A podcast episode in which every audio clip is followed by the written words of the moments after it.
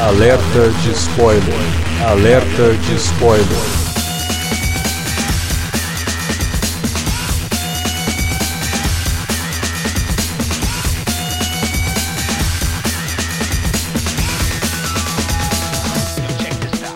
Olá, amigos! Este é o Alerta de Spoiler e no programa de hoje vamos comentar Animais Fantásticos e Onde Habitam, novo filme situado no mundo mágico de Harry Potter, criado pela J.K. Rowling, chegou aos cinemas na última semana. Eu sou Alexandre, para falar desse filme tá aqui Alan Veríssimo. Fala galera, e graças a Deus que existe a JK para salvar a Warner em 2016. Porque antes, olha, tava é, feio a situação. Depender só da DC, ainda bem que a Warner teve a belíssima ideia de colocar também uma, uma, uma, outra franquia, né?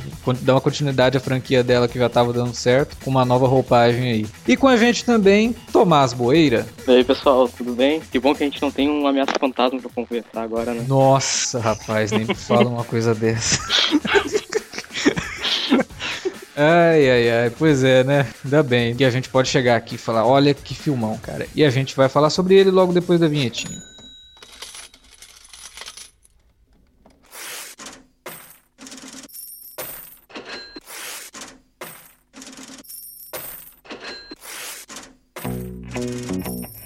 Vou interromper rapidamente o podcast para dizer que se você gosta do conteúdo do Cine Alerta, você pode nos ajudar a fazer mais e melhor. Entre agora mesmo em www.patreon.com barra Cinealerta e seja um dos nossos colaboradores. Você pode receber os podcasts antes de todo mundo, participar de sorteios e até de hangouts mensais com a nossa equipe. Entre, se informe, confira o que queremos trazer para você no futuro e nos ajude. www.patreon.com barra Cinealerta. Pronto, não falei que era rápido? Pode curtir o podcast agora.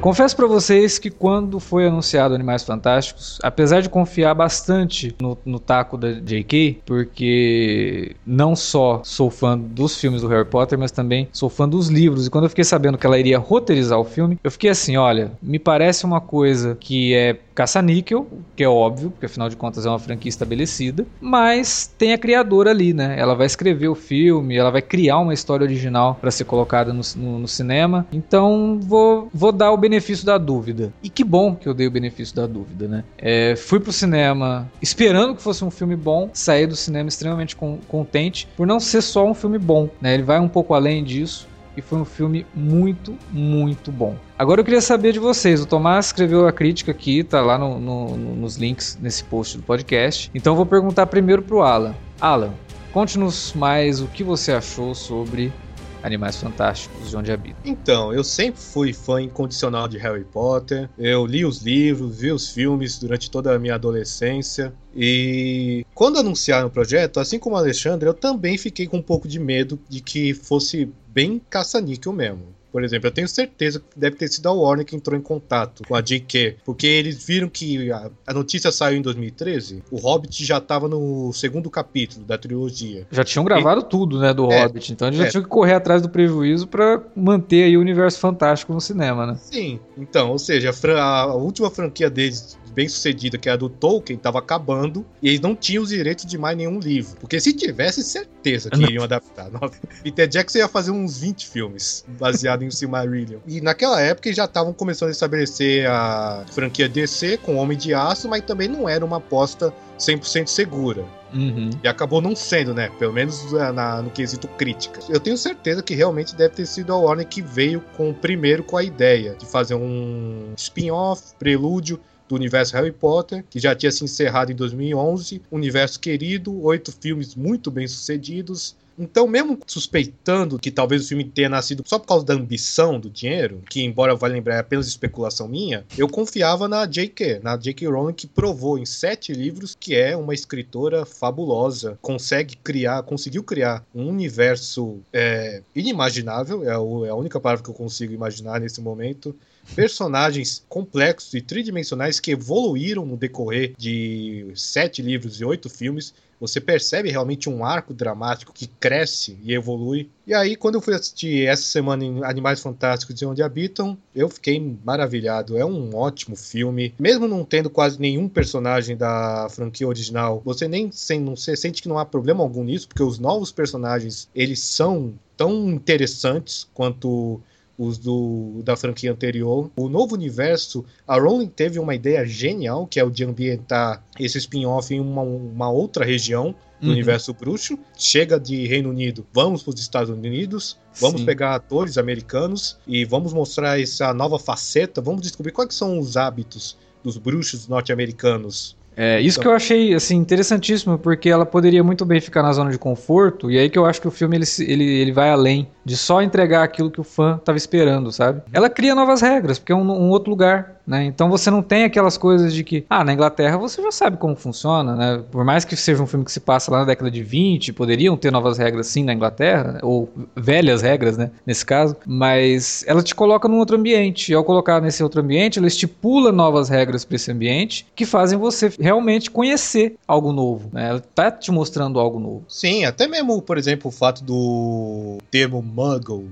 é, uhum. Que aqui no Brasil foi, foi traduzido como trouxa, não sei porquê. E que, por exemplo, Muggle ser não, não mage é. nos Estados Unidos. É, é uma ideia é, sutil, se você for analisar bem. É claro que deve ter termos do universo bruxo que deve ter é, nomes diferentes em outras regiões do mundo. E uhum. tem que dizer que Animais Fantásticos me deixou até com vontade de talvez a. Eu não sei se vai acontecer na franquia Animais Fantásticos, mas me deu vontade de conhecer outros, outras partes do universo bruxo, em outros continentes, talvez. Até acho que isso vai acontecer sim. Acho que a ideia. Bom, agora que o troço já se expandiu para cinco filmes, né? Precisa também acontecer pra gente é. conhecer melhor melhor. Assim. Se for com a premissa, por exemplo, de caça aos animais, que eu não, não acho que vai ser foco principal dessa nova franquia, uhum. mas dá, dá uma justificativa para ver outras regiões. Não, sem falar que no meio do filme ele tem uma cena onde eles entram numa sala que tem tá cheio de líderes políticos de, de diversas regiões. Exato. Então, realmente existe uma sociedade bruxa completamente diferente daquela que a gente conheceu nos oito filmes do Harry Potter, sabe? É, e, e tem um cuidado muito grande, né, para mostrar aquele pessoal todo e você perceber pequenos detalhes nas roupas, né, na, na cultura de cada um, para você ver que realmente em cada lugar é de um jeito, né? Não é uma coisa que eles se espalharam e já existia uma cultura anterior, não. Eles foram se adequando à cultura de cada lugar onde eles, onde eles estão. E nos Estados Unidos você vê que tem uma, uma noção assim bem pesada de, em alguns aspectos. Por exemplo, você tem a pena de morte, né? Né, cara?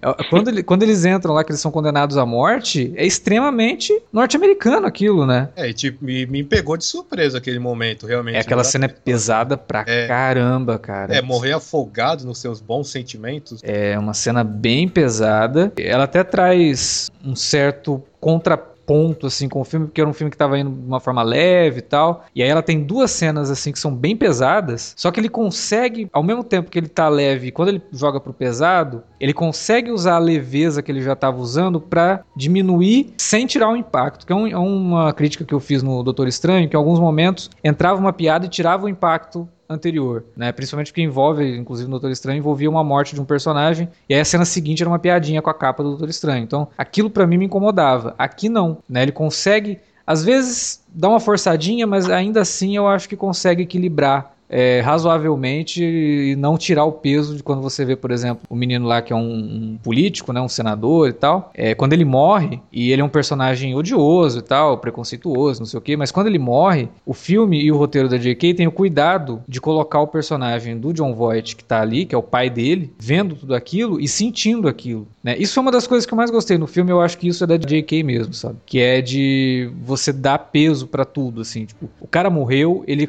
tinha acabado uma cena anterior, demonstrado um tremendo um babaca, tanto com o próprio irmão quanto com o personagem do Ezra Miller, mas ao mesmo tempo ele é um ser humano, ele é filho de alguém, sabe? Então quando ele morre ali, você corta pra cena do, do John Voight sentindo a morte do filho, é uma boa sacada, porque ela, ela não deixa tudo unidimensional, sabe? Tipo, ah, não é porque o cara é um babaca que ele merece morrer, entendeu? E não, alguém vai sentir a morte dele, por mais babaca que ele seja. É, e, e, o que eu gosto, o que eu gostei também dessa cena, dessa toda subtrama envolvendo o personagem do John Voight, é que ela também faz um contraponto com a maneira como os trouxas são retratados na franquia. Por exemplo, nos primeiros filmes do Harry Potter, até mesmo nesses Animais Fantásticos, a gente ri da, da por exemplo, da, nos primeiros Harry Potter, da maneira como os tios do Harry, e como eles se ferravam em cada filme, né? A gente Sim. via o, o personagem do Duda ganhando um rabo de porco, uhum. ou então o personagem do, da tia Guida virando um balão no uhum. terceiro filme, e a gente ria disso porque a gente achava engraçado no contexto. Sim. E também porque a gente sabia que eram personagens detestáveis. Sim. E, e tinha um clima todo.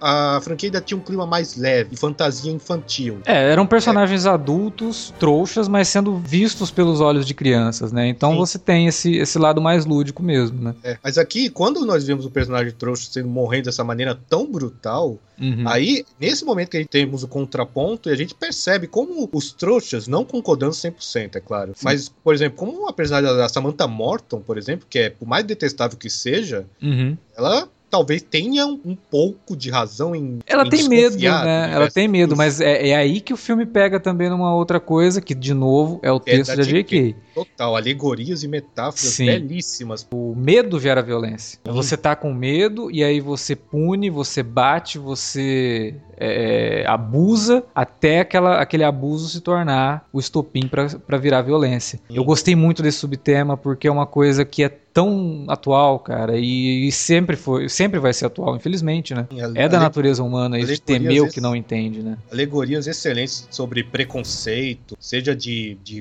por causa da raça ou da classe social. Sim. sempre tiveram em toda a franquia, não só com bruxos contra trouxas, mas também de bruxos contra elfos domésticos, duendes, Sim. sobre as criaturas mágicas. Nossa, nesse quesito a J.K. ela é genial. Vocês sentiram assim que quando cita no filme que existe uma lei que proíbe o casamento de trouxas com, com bruxos? Nossa, preconceito. Cara, total. é, aquilo ali foi genial, eu acho. Aquela... É um momento sutil assim, mas primeiro mostra toda a cultura de, de diferente de cada região segregação, e, né? Porque é, nessa e, época, por exemplo, os negros eram segregados nos Estados Unidos, né?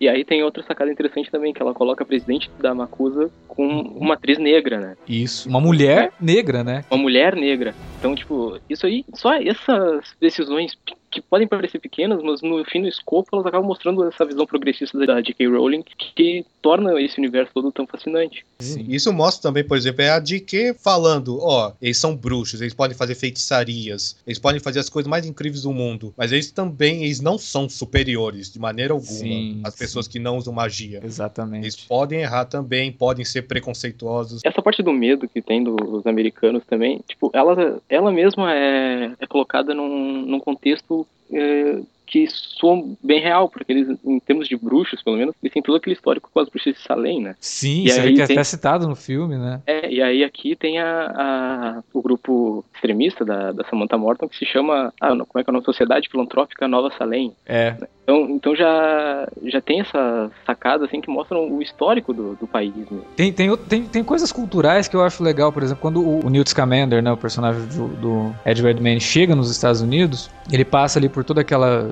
vistoria, né? Quero saber quem é você e tal. E aí, logo depois que acontece um monte de coisa, ele é levado lá pro. Que aqui não é ministério, né? É um outro nome, acho que é Congresso, né? É, Congresso de Magia Norte dos Estados Unidos. É, algo assim. E aí você descobre que para entrar em Nova York, imigrantes e tal, eles não podem ter varinha. Eles têm que ter uma permissão para usar varinha, que é uma coisa que remete inclusive ao Velho Oeste. Eu não sei se vocês lembram, sei, óbvio que vocês lembram. Vários filmes de western tinham isso, que o cara entrava na cidade, mas ele tinha que deixar a arma com xerife, porque a cidade não permitia que o cara entrasse armado lá dentro. Né? Então isso é, é cultural mesmo. É, e essas pequenas coisinhas de cultura dos Estados Unidos que ela coloca no filme, eu achei assim, um toque, às vezes não tão sutil, né? às vezes mais óbvio, mas ainda acho... assim algo que dá mais verossimilhança para onde a história tá se passando, né? Até porque ela, ela se situa ali nos anos 20, então você vê que tem uns personagens que ainda né, em Nova York e tal, no limite assim de pobreza, né, de ter que trabalhar de forma quase não diria escravo, porque os caras estão recebendo, mas um dinheiro irrisório e com baixíssimas condições de, de, sobrevivência, né? Você vê quando mostra aqueles lugares onde eles moram são apartamentos apertados e sujos e, e, abarrotados de gente, né? Aqueles cortiços que mostram. Eu acho que tudo isso que, tavam, que estamos discutindo nesses últimos minutos prova por que, que Animais Fantásticos funciona tão bem, porque para mim ele foi é, muito superior a uma boa parte dos blockbusters que vimos esse ano. Cara, Ele eu não- acho que esse se ano propõe- foi o melhor, hein? Então. Assim, eu, eu gosto muito do Guerra Civil e gosto muito do Star Trek. Talvez o, Animais Fantásticos, eu acho que ainda o Guerra Civil tem, tem suas qualidades muito fortes, assim. Então talvez o Animais Fantásticos pra mim fique em segundo. Então, mas todos esses blockbusters que você citou, eu achei que eles são bons porque eles não se propõem apenas a divertir a gente. Eles podiam fazer, tipo, por exemplo, Esquadrão Suicida, colocar duas horas de explosões e piadinhas bobas Uhum. só pra entreter a gente, e aí você sai do filme com um cérebro totalmente vazio, É, você, não, você não viu nada que acrescentou Nossa, vai nada. descrever a vida. Animais Fantásticos, o novo Star Trek e Guerra Civil, ele se propõe a discutir coisas, fazer com que o espectador saia da sessão com discussões importantes. Pensando no filme, né? Pensando. É. No, no, no Star Trek, eu tinha falado que o Star, esse novo, né, o Beyond, ele tinha me, ele trouxe de volta uma coisa que a, que a série sempre teve, mas que os últimos filmes do JJ não tinham se atenado pra isso, assim, que era de, do sentimento de descoberta, de você tomar um bom tempo do filme mostrando algo, sem se preocupar em vamos correr logo com a história, sabe? Então ali no, no Star Trek tem quando eles entram naquela estação espacial maravilhosa, né, super bem feita, então o filme ganha, gasta um tempão ali, com trilha sonora, subindo, e você vendo tudo aquilo, Pra te mostrar, olha que maravilha que é esse mundo, olha que onde que a, que a raça humana pode chegar, né? A capacidade nossa de superar obstáculos, desafios e tudo mais, que é o espírito de Star Trek. No Animais Fantásticos, o, o David Yates e a J.K. Rowling vão além de tudo isso, porque a todo momento ele tá te mostrando uma coisa, at- até o ritmo do filme pode parecer um pouco lento para o público atual, né? Porque ele, ele realmente é mais cadenciado, ele dá Sim. mais tempo para as coisas acontecerem, ele dá tempo para os personagens reagirem àquele universo. Coisa que parece que os filmes, você citou o Esquadrão Suicida, cara, o Esquadrão Suicida ele não te dá tempo dos personagens reagirem ao que tá acontecendo com eles. Ele simplesmente vai, vai, vai, vai, acabou. E aí você não prestou atenção na cidade, porque não tem nenhum tipo de característica própria. Né, os personagens, eles só são aquilo, não saem daquilo. Morre um montão de gente, a gente não tá nem aí. Não tá nem aí pro que tá acontecendo. Então aqui não, Isso né? se morrerem, gente. É, Porque no, no Esquadrão Suicida é um monte de gente de pedra, então. é, é, até isso, assim. Tem é, essa, né? você Tem que ser a de pedra é. justamente pra gente não se importar. Isso. E aí aqui não, cara, tem cenas assim belíssimas. Toda vez que o, que o Scamander tá entrando num lugar que ele não conhece, o filme te dá aquele tempo pra você, junto com ele, falar: nossa, olha isso, que, que locação maravilhosa, né? Que. Às vezes nem é só o, às vezes nem é só o Scamander, né? O próprio Jacob Kowalski, né? Sim, Nossa, sim, nossa, o Jacob ele vai junto com a gente também. totalmente espectador. E, e é bom ver finalmente um personagem trouxa sendo retratado na franquia de uma maneira positiva, né? Que isso sempre foi uma das poucas coisas que me na franquia. Então, você tinha começado a falar o negócio do- dos tios do Harry Potter, eu acho que você queria chegar nisso, né? E, Uhum. e eu acho que aqui cabe melhor também, porque aqui, ao contrário do Harry Potter, a gente não tá vendo esse mundo pelos olhos de crianças. E criança tende a achar o adulto bobo, né?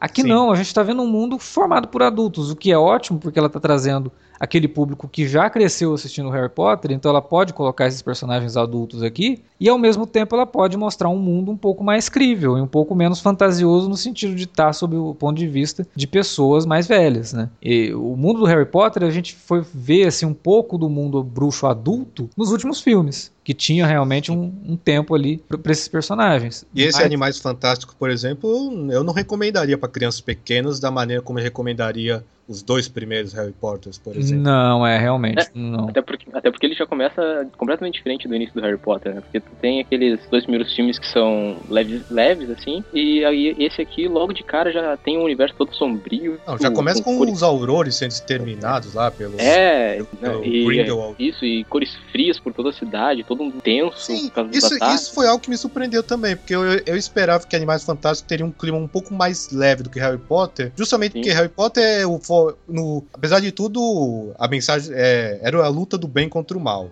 Uhum. Embora eu também não vou resumir a franquia só a isso, Não, é. porque seria muito simplista, mas era uma da, um dos temas da franquia, pode-se dizer. Animais Fantásticos, eu não esperava isso. Até porque Animais Fantásticos tem um clima muito mais maduro que Harry Potter. Que me Sim. surpreendeu. Agora, o que realmente me surpreendeu foi o trabalho de marketing da Warner que conseguiu esconder tanta coisa, cara. Uhum. Principalmente da trama, sabe? Eu fui pro filme sabendo que, ah, é o Newt Scamander nos Estados Unidos, foge uns animais, né? Porque isso tá no trailer. E aí, ok.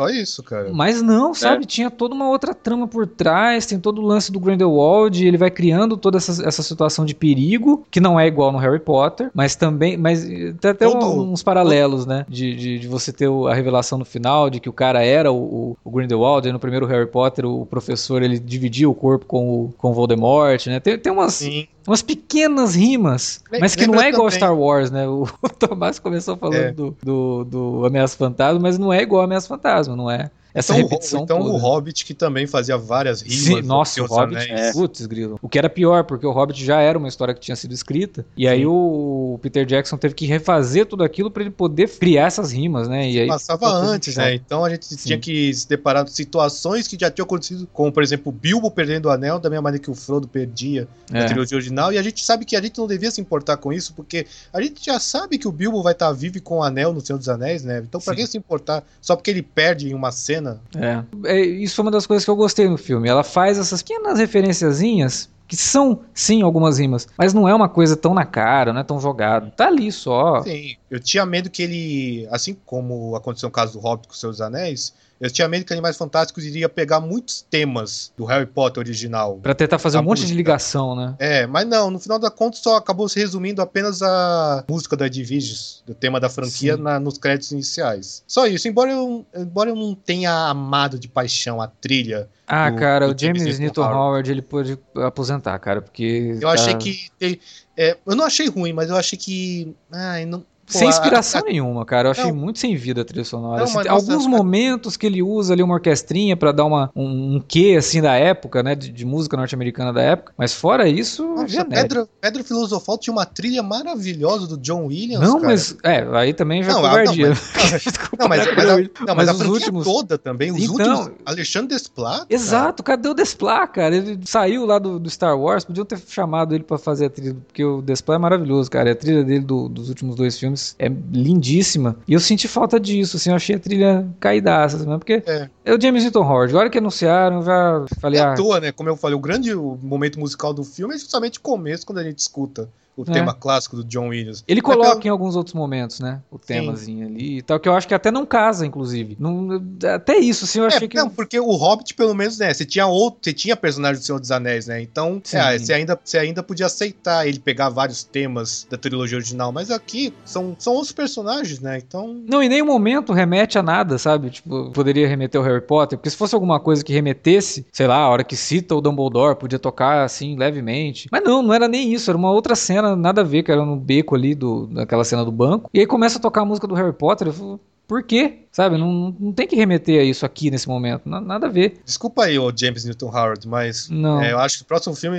acho. Chama outro compositor. É, chama o Desplat, ou chama o outro que tinha composto, que eu não lembro o nome dele, o próprio do o Cálice de Fogo lá, que era, que era bem legal também, que já não era mais o John Williams. Então, assim, falta de compositor não é, podia chamar o Desplat, cara, que ele fez um trabalho muito bom na, na franquia do, do Potter.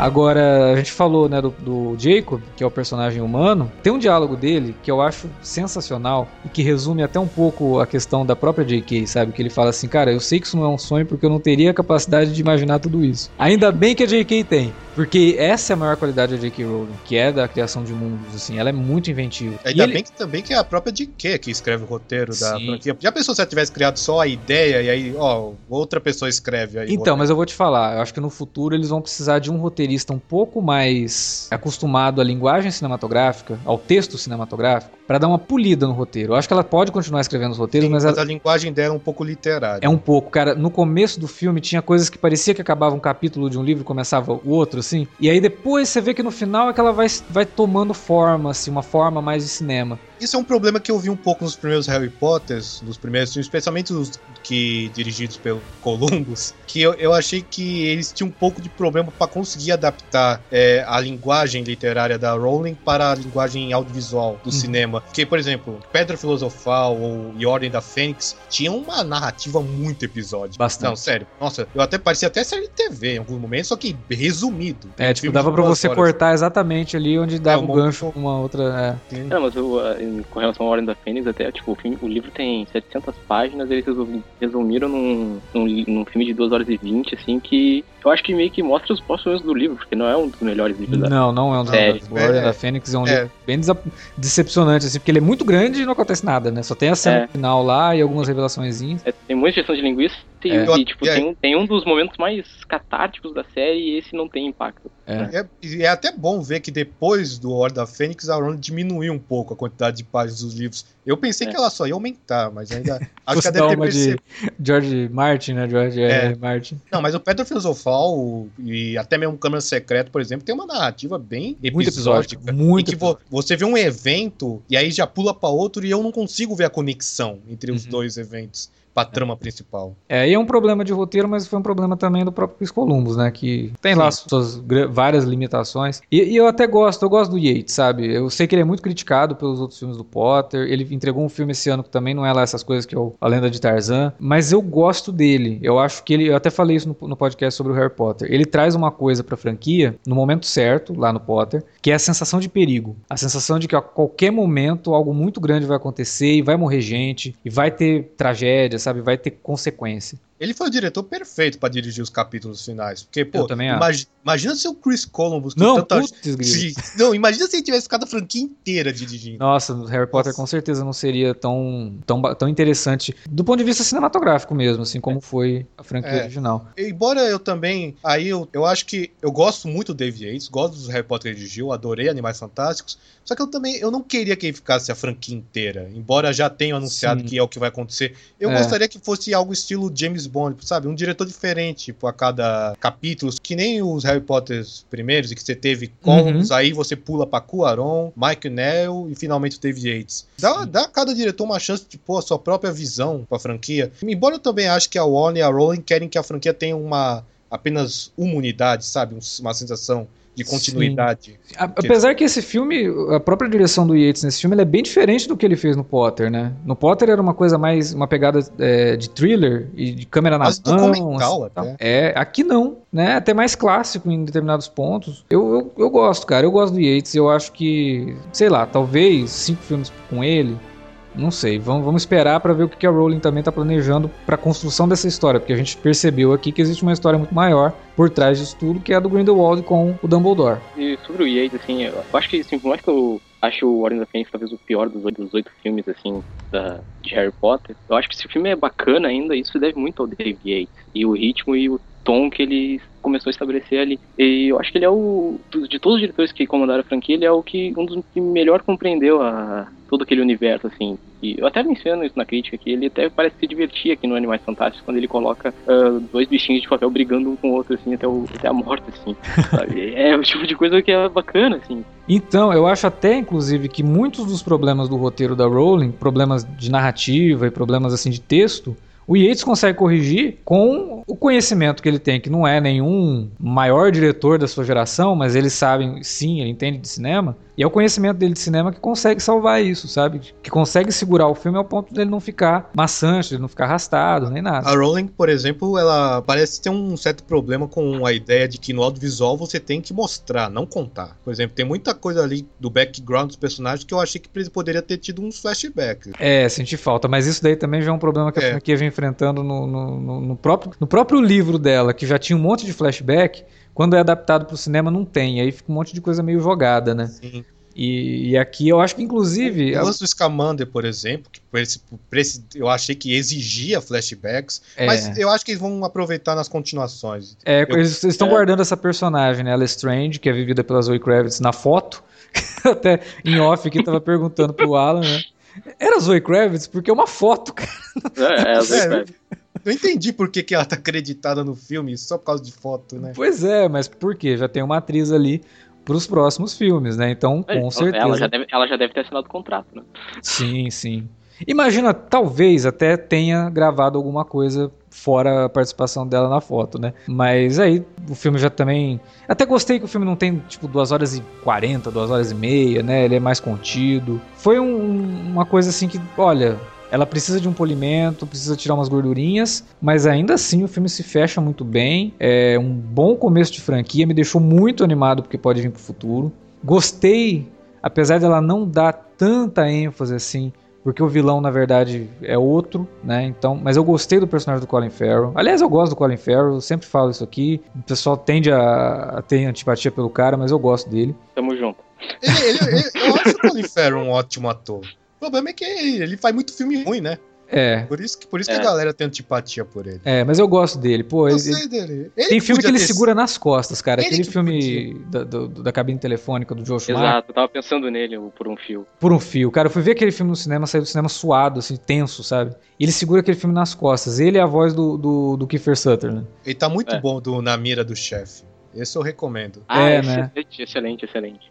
Então, eu gosto. Eu acho que ele é um, um bom ator. E ele aqui, ele faz um personagem que ele é canastrão. Mas aí quando você descobre quem ele é na real, cara, eu acho que faz todo sentido as canastrices que ele, que ele joga no personagem. Porque ele tá interpretando, né? Ele é um personagem que tá interpretando um personagem. Então isso é ótimo. Ele tava interpretando um- o Johnny Depp, né, no filme. Então, Aí ele pegou bem os tics dele. cara, você sabe que depois eu fiquei pensando, eu falei, cara, mas desperdiçaram o, o Colin Farrell, que ele poderia ter sido o Grindelwald, cara. ele, Grindelwald, Mas sabe, cara. tem uma coisa, eu, fiquei- eu realmente fiquei curioso também com o personagem. Eu gostei do personagem do Colin Farrell. E depois que eu saí da cabine, eu tava comentando com um amigo meu e ele falou que o, que o Graves realmente existe, né? Porque tem todo o universo expandido que a J.K. Rowling criou do Harry Potter, né? Uhum. E parece, e parece que o personagem realmente existe. Então eu fico pensando assim, será que o Grindelwald pegou o personagem, tocou no fundo de um malão e agora a gente precisa achar ele nos, nos próximos filmes, talvez? Pô, É. seria, seria legal. Seria bom. É, se bem que aí você percebe que é um plot também reciclado do Cálice de Fogo, né? É, Com se bem, se bem que, pelo que ela falou, entre um filme e outro vai ter uma distância até grande, né, de tempo. Sim, você 19 anos, né? é Então, então eu acho que não, a gente não vai ter isso não. É. Participação do Colin Farrell se encerra aqui, a não ser que tenha algum flashback do, do Hum. real personagem, né? Sim. Aí- Agora, sobre, sobre o Johnny Depp, impossível dizer se ele vai ser bom ou ruim, porque É. só aparece, aparece durante 30 segundos e tem duas falas só. Então, eu vou eu- te falar que a participação dele eu gostei. é. Eu, sabe uma coisa? Eu queria muito que eles não tivessem divulgado que ele ia aparecer no filme. É. Porque isso, isso meio que tirou o impacto um pouco na hora, assim. Porque imagina tu tá sem saber quem que vai, que é o, quem é o Grindelwald. E aí Eu acho que o aparece o Johnny impacto teria sido maior se, se não É. tivesse divulgado. Eu acho que divulgaram de última hora, talvez pra já ter damage control. Porque, É, é, como todos nós sabemos, a reputação do, do Depp tá no buraco. sim, eu fiquei que- putaço quando eu fiquei sabendo que o Johnny Depp seria o Grindelwald. De verdade, assim. Sim, eu fiquei puto eu não por achei- causa do, do- Assim, tem, tem muito por conta do Depp, sim, porque ele tá se repetindo muito nos personagens. Cara, faz tempo já que ele não faz alguma coisa que você fala, nossa, olha, Johnny Depp. Depois Teve o que- A Lista do Crime, né?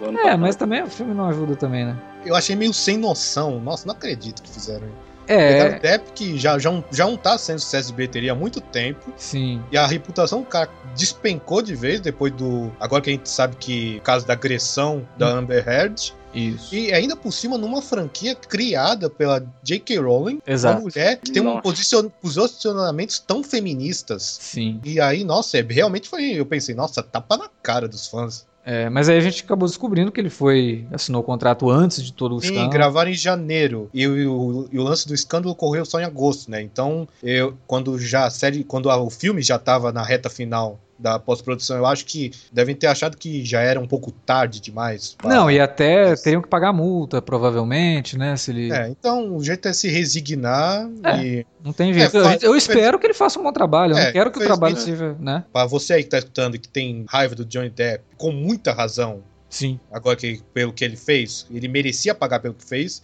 mas infelizmente não foi o que aconteceu e provavelmente não vai acontecer. Eu acho que esse é um caso em que nós vamos ter que fazer como fizemos com tantos artistas no decorrer de- desde a existência da humanidade, tanto no cinema quanto na literatura ou no teatro, em que a gente vai ter que separar o pessoal do profissional, Sim. mas não esquecer, esquecer não, nunca. é, esqueci Não, jamais. Vamos, assim, quando for entrar agora na ação do próximo Animais Fantásticos, eu vou apenas torcer para que pelo menos o Johnny Depp entregue uma boa atuação como Sim. vilão. É, Eu gostei, achei legal, até porque eu tô com tanto asco do Johnny Depp que a hora que aparece a cara dele não tá meio nojento, assim, tipo, ok. É, o personagem perfeito para interpretar nessa, nessa atual situação da vida na qual ele se encontra, né?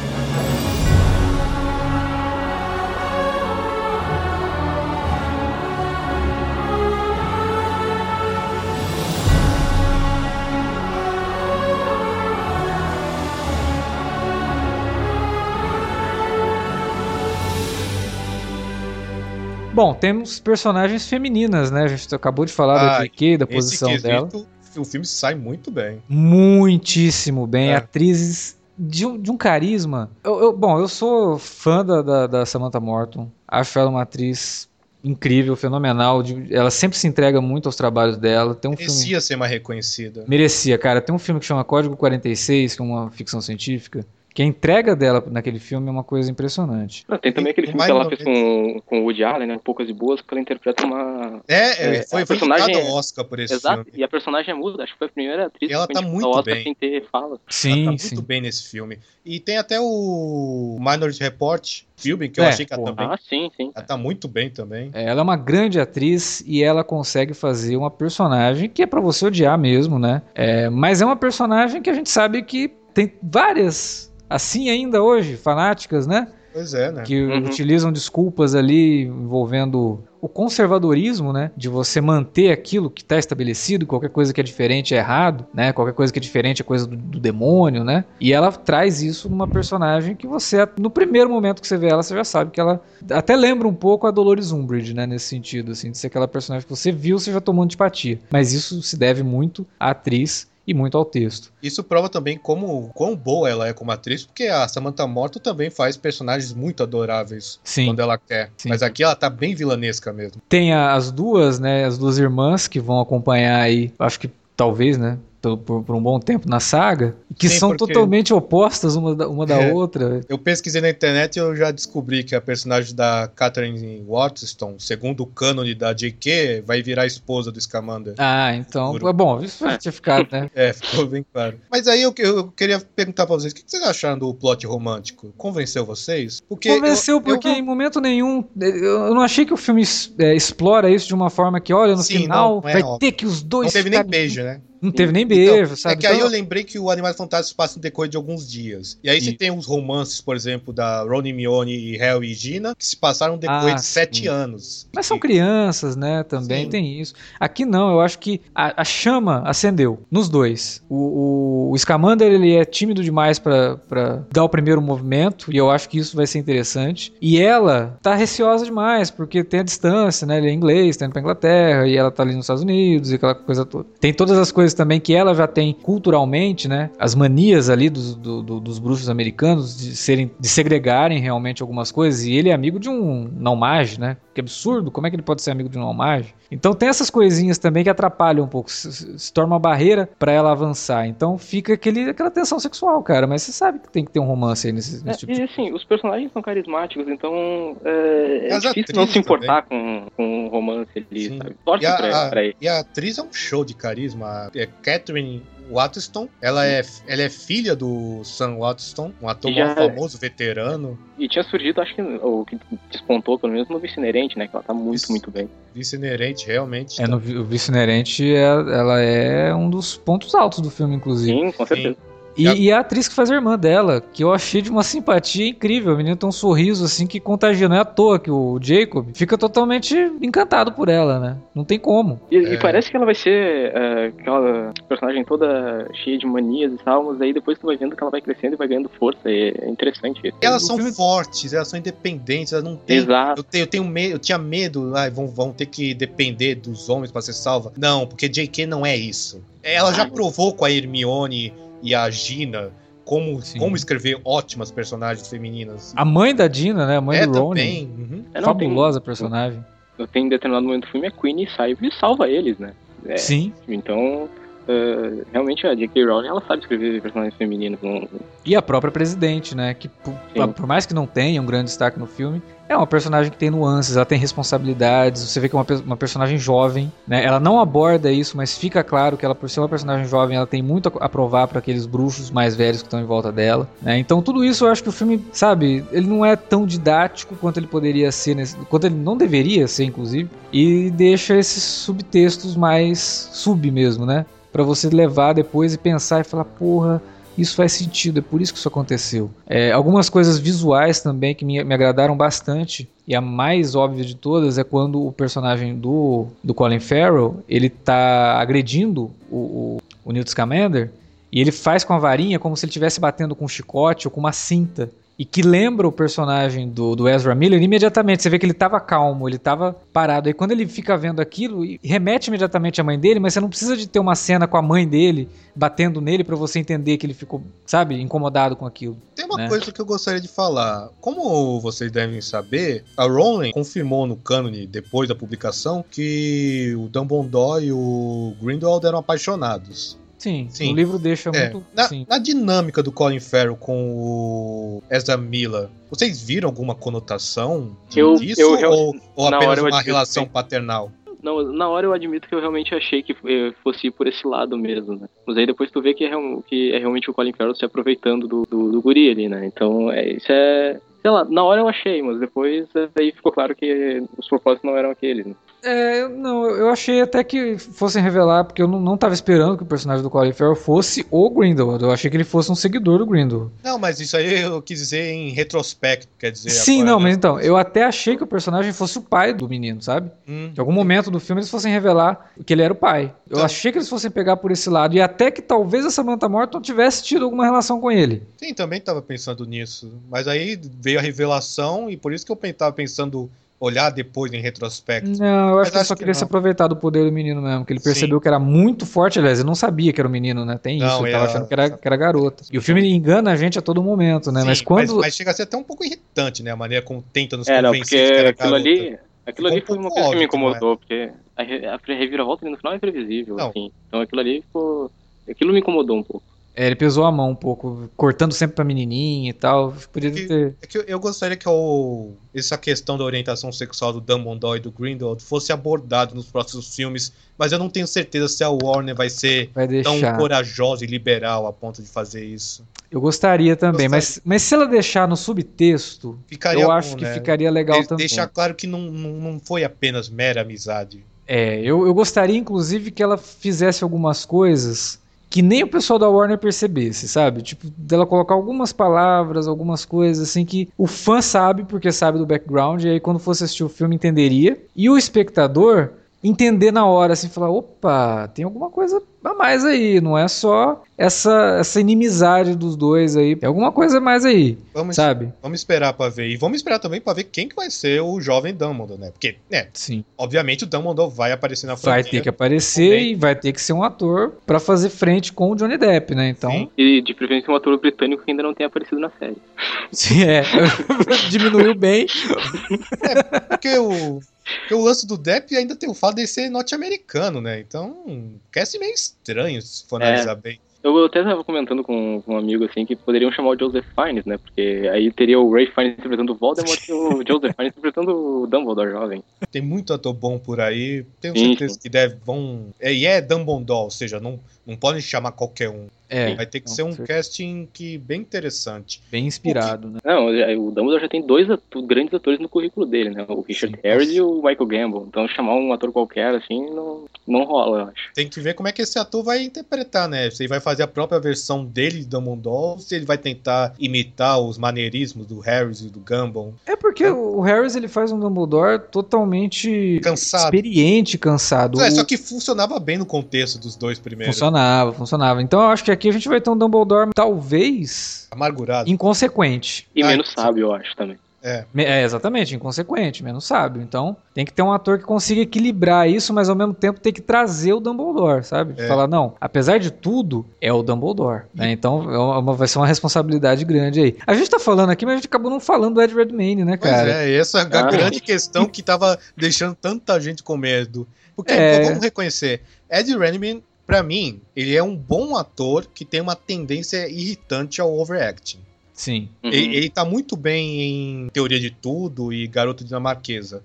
Mas tem uns outros filmes dele, por exemplo, Sete Dias com Merlin, Os Miseráveis, que eu achei que ele tava bem exagerado. É, ele Aí- tem essa tendência. Bom, não vou nem falar do Destino de Júpiter, né? Mas ele tem essa tendência ao overacting mesmo. Agora, pra esse personagem, ele casou perfeitamente. Porque já é um mundo mágico, é uma coisa assim que é, os costumes dos bruxos não são os mesmos dos trouxas, dos não magos. Então você, ele pode colocar um pouco desse, desse lado mais exagerado dele sem parecer um tique, né? E sim como não, é porque pra ele é aquilo, né? Ele, ele olha para as coisas assim com tanta inocência em determinados momentos É, tem uma cena dele que eu acho fantástica, cara, que é a cena do ritual de acasalamento lá para prender aquele rinoceronte misturado com baleia, sei lá o que é aquilo, né? É a atuação física dele, sabe? Que chama muito atenção ali. E o desprendimento dele para tudo aquilo. Né? É, um, é um troço meio ridículo, mas Sim. é o trabalho dele, né? Uma coisa que eu achei interessante no do Red Redman é que aqui ele cria um personagem tímido, assim, que parece meio desconfortável diante das pessoas, mas aí quando ele tá diante dos animais, é, parece outra pessoa, assim, né? Então tu vê ele, o carinho dele com os animais que ele guarda na maleta, assim, é, tipo, isso é uma coisa que eu até mencionei na crítica que te aproxima mais do personagem. Que, aliás, um outro tema que é excelente no filme, né? Que é a questão dos animais que você vê que ali eles matam, né? Os, os americanos eles não querem os animais mágicos no, no, território deles, então eles veem os animais como uma ameaça e tudo mais. E ali naquele momento do, do mundo, né, nos anos 20, a gente teve a extinção de vários animais no mundo real. Olha aí, né? mais uma alegoria ótima da Rowling, que é uma mensagem ecológica. Cara, tem, tem cenas assim do demônio da Tasmânia, né? As últimas cenas do último demônio da Tasmânia vivo e tal. Cara, aquilo é tristíssimo. É um animal totalmente diferente de tudo que a gente conhece hoje, sabe? Um animal muito diferente, exótico pra caramba e que tá extinto, sabe? A gente deu conta de matar esses animais, né? E, e aqui ele está trabalhando isso também. Ele até fala vários animais, né, mágicos, não sei o que, assolto com a pior criatura possível, o homem né? Porque no fim a gente mata o que a gente não entende. Achei belíssima a, a, relação dele com os animais. Ele nem vê assim com tanto perigo os animais, sabe? Aqueles animais que parecem extremamente agressivos, ele chega no bicho assim, agrada e tal, sabe como lidar com o bicho. E aí o personagem o Jacob vai pegando isso também, né? Você vê que no começo ele tá, nossa, o que que tá acontecendo, mas vai ter aquela montagem dele e aí no final da montagem ele já tá alimentando os bichos e tal, vendo que aquilo tudo é vida, né? Tem que ser respeitado e tal. Acho que a J.K. foi muito feliz nesse tema no, durante o filme. E o Ezra Miller, o que vocês acharam dele? Eu gosto do Ezra Miller. Gosto muito da, da, da atuação dele. Ele, ele, realmente é um ótimo ator que tem um é. grande a, futuro pela a frente. A cena que ele, que ele se transforma daquele menino inocente, puro, né? E que tá tentando mo se mostrar pro mundo. E quando ele dá a virada que você fala, opa, é ele o vilãozinho, né? É ele que é essa, essa criatura obscuros, né? A mudança de expressão dele, cara. É um personagem que a gente tava tendo simpatia até então. Ele é a vítima, né? É, é o vilão e a vítima ao mesmo tempo. Tanto que eles tentam salvá-lo, né, Sim. cara? É isso que é, que é legal. E é isso que, por exemplo, eu acho que falta até nos filmes de super-herói. É uma crítica que eu tenho a alguns filmes de super-herói que mostra o herói, o herói simplesmente indo atrás do vilão, quando alguns heróis, tipo o Super-Homem, por exemplo, ele tem uma. nos quadrinhos, em várias outras adaptações, e é do personagem isso. Ele tem uma mania de tentar salvar primeiro o vilão para depois, sabe, ir às vias de fato do, na, na, na, luta. Isso ficou muito claro, por exemplo, no Smallville. É, mas é, isso... Smallville trabalhava isso o tempo todo. O Clark ele queria primeiro chegar no cara e falar: não, cara, para com isso. Você está machucando as pessoas, você está se ferindo. Calma, né? Ele tá episódio, sendo o herói de verdade. Teve um episódio recente de Flash que isso aconteceu lá Exatamente, com a Magenta, né? que foi Exatamente. bem bacana também. Mas isso a gente não vê no Superman do Henry Cavill, que é um dos problemas que a gente tem com ele. Isso, e é o super-homem que ele não tá muito preocupado em salvar ninguém, ele só tá preocupado em atropelar tudo e não, parar logo. Pô, joga um, joga um ônibus dele e ele ao invés de tentar impedir o ônibus, ele se desvia. Deixa, do ônibus. deixa o ônibus destruir metade da cidade. Isso, sabe? Tipo, não, mas beleza, vamos parar de falar do super-herói, vamos falar aqui dessa relação ali que eles criam com esse personagem. Eles estão tentando salvar o personagem, ele é um personagem trágico, ele vai morrer, ele, ele é viveu mais do que ele poderia, porque é estipulado no filme que quem nutre esse Obscuros nem vive muito tempo, né? Tipo, dura 10 anos e o cara cresceu demais. Então, porra. E aí teve, fica... teve, teve, até uma crítica, né? Sutil, eu achei, a, sobre como os aurores mataram aí no final, apesar do, do, dos apelos. Me lembrou Sim. um pouco, talvez, meio que abuso de poder das autoridades, Ex da polícia. Ah, então, né? Quando a polícia persegue um, é um determinado tipo de minoria, e que a gente sabe que acontece muito, principalmente nos Estados Unidos, que muitos negros são mortos pela polícia antes mesmo de ser provado que o cara é culpado ou não. A polícia simplesmente atira e, né, vamos perguntar depois, depois a gente descobre. Né? E eles chegam ali já atacando, eles não parem, parem. E aí qualquer sinal eles atacam e destroem o personagem. É uma cena trágica, triste, tem impacto, sabe? Eu acho que é isso que falta muito em blockbuster cenas com impacto, que você sinta aquilo, que você sinta pelo personagem. E aí eu tenho que tirar o chapéu pra J.K. Rowling, tenho que tirar o chapéu pro David Yates, que conseguem criar um filme que te faz sentir alguma coisa, cara, porque, sinceramente, esse ano foi meio complicado. Ah, e tem uma coisa também, porque, tipo, uh, o David Yates, ele faz um terceiro ato que é completamente carregado de efeitos visuais. Sim. Né? Então, e é bacana que ele não esquece do elemento humano em em meio a tudo isso. E é até engraçado, porque foi minha crítica maior ao Tarzan que ele fez, né? Que é o contrário disso tudo. Ele tem um momento do filme que ele esquece o elemento humano no Tarzan, se joga nos efeitos visuais, Ele- o filme vira um ele desenho animado. esqueceu que tava fazendo um Tarzan realista e aí a gente vê ele pulando das árvores, da montanha. Nossa, aquela manada destruindo a, a mansão do, do Nossa. Não, cara. mas ninguém se machuca naquilo. É, Ah, isso- é, exato. E aí não tem perigo nenhum, né? Porque nossa. Que é o contrário daqui. Aqui é um universo mágico, tem isso mesmo, né? A, a fisiologia do bruxo é É, diferente. ele- E a gente se importa, por exemplo, a gente vê, por exemplo, todo aquele estrago sendo causado no universo trouxa,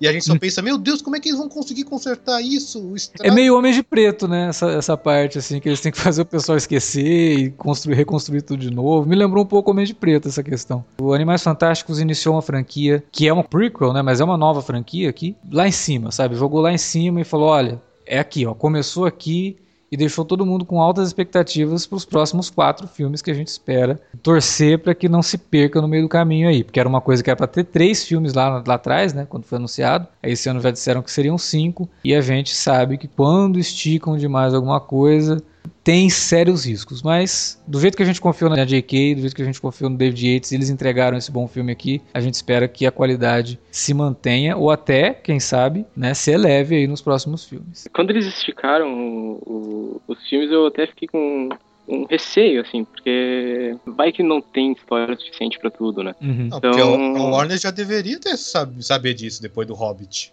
E aí vão fazer de novo? Exato, Vão exatamente. Esticar uma outra franquia? Eu É, com o espero. Hobbit foi mais problemático porque já era uma história que já existia e aí ficou claro no final do segundo filme que, pô, pra onde que vai agora? Porque já tá no fim a história, né? Vai ter mais um filme de três horas, como assim? Aqui não, né? Aqui ela tem a capacidade ainda de criar mais coisas, porque não, não tá escrito isso, né? Pois é. Ela E- tem um background que já existe, mas ela vai ter que criar um monte de história em cima disso pra poder justificar tudo isso. Assim, ela nos deixa curiosos aqui no, no final pra ver como é que vai ser futuramente, assim, o desenvolvimento da história. Eu, eu tô acreditando, cara. Vou, vou pegar essa franquia pra acreditar nela, porque não, ela não me deu motivo pra não acreditar, né? Então, tomara que os próximos filmes sejam tão bons quanto esse. Uhum. Eu acho que os fãs estão com o material aí em boas mãos, com certeza. Por enquanto, deve, é a única coisa promissora da Warner. É, pois é. Ah, é verdade. ah, tem os filmes do Lego também, né, cara? Ah, é, o filme do Sim, Lego. o Eu gosto Batman bastante. Lego. O Batman do Lego deve ser bem mais. Cara, o. Batman do Lego vai ser muito melhor que o, que o filme do Batman do Ben Affleck. Escreve aí.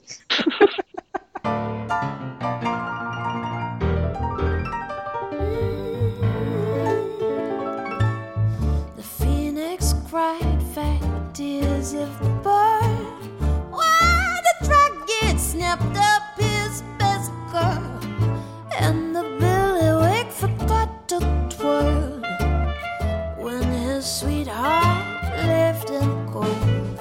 Bom, era isso que tínhamos para falar sobre animais fantásticos e onde habitam. E agora você que nos ouviu esse tempo todo, agora você continua essa discussão na área de comentários ou manda um e-mail pra gente para alertavermelho@cinealerta.com.br. Gostou do filme? Não gostou do filme? Fala pra gente qual é a sua opinião. Não se esqueça, estamos também nas redes sociais, facebook.com/cinealerta ou arroba cinealerta no Twitter. Cite a gente lá, divulgue nossos podcasts, nossos textos, tem as críticas, tem reviews de série, tem um monte de coisa que a gente posta aqui e que você, se gosta, tem que passar para frente aí para quem não conhece poder conhecer. Ainda essa semana, se você está ouvindo o podcast na data que ele foi postado, a gente tem minicasts de Ash vs Evil Dead e Westworld, que são dois que a gente está acompanhando aí, já está chegando na reta final das temporadas, então agora a coisa pega. Se você acompanha as séries, ouça também os minicasts. E semana que vem tem mais podcast também aqui no site. A gente se vê por aí, até lá. Oh,